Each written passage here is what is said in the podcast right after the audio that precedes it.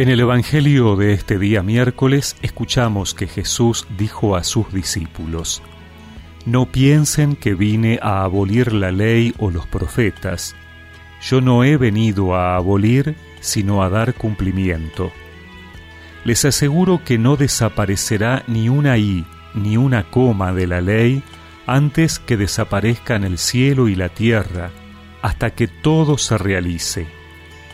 El que no cumpla el más pequeño de estos mandamientos y enseñe a los otros a hacer lo mismo, será considerado el menor en el reino de los cielos.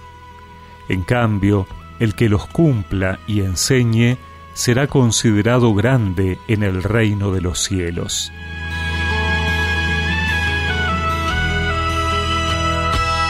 La religión judía estaba fuertemente mediada por la ley cumpliendo lo que prescribían las normas religiosas, se aseguraba estar justificado ante Dios.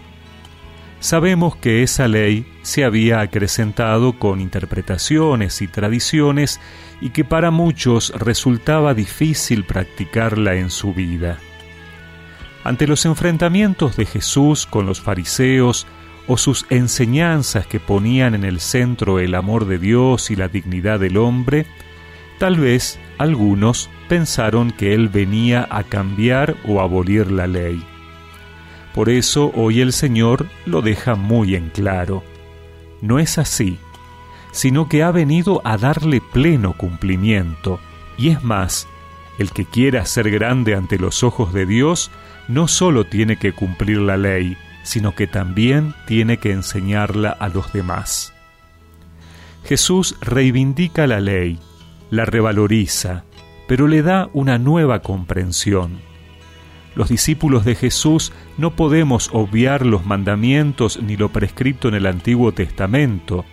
Los recibimos con gratitud porque son palabra de Dios, pero no podemos manipularlos o interpretarlos arbitrariamente, sino que la plena significación está en Jesús, quien ha revelado definitivamente la voluntad del Padre. Por eso, la ley adquiere sentido cuando antes se cree en Cristo.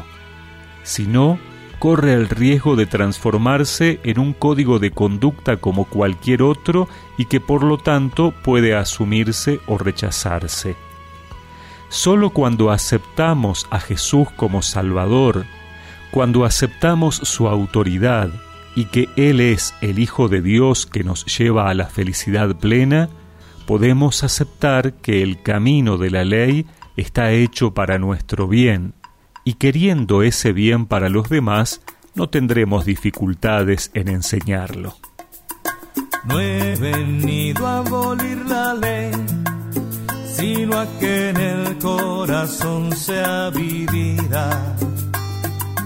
Pues cielo y tierra pasará, pero su ley será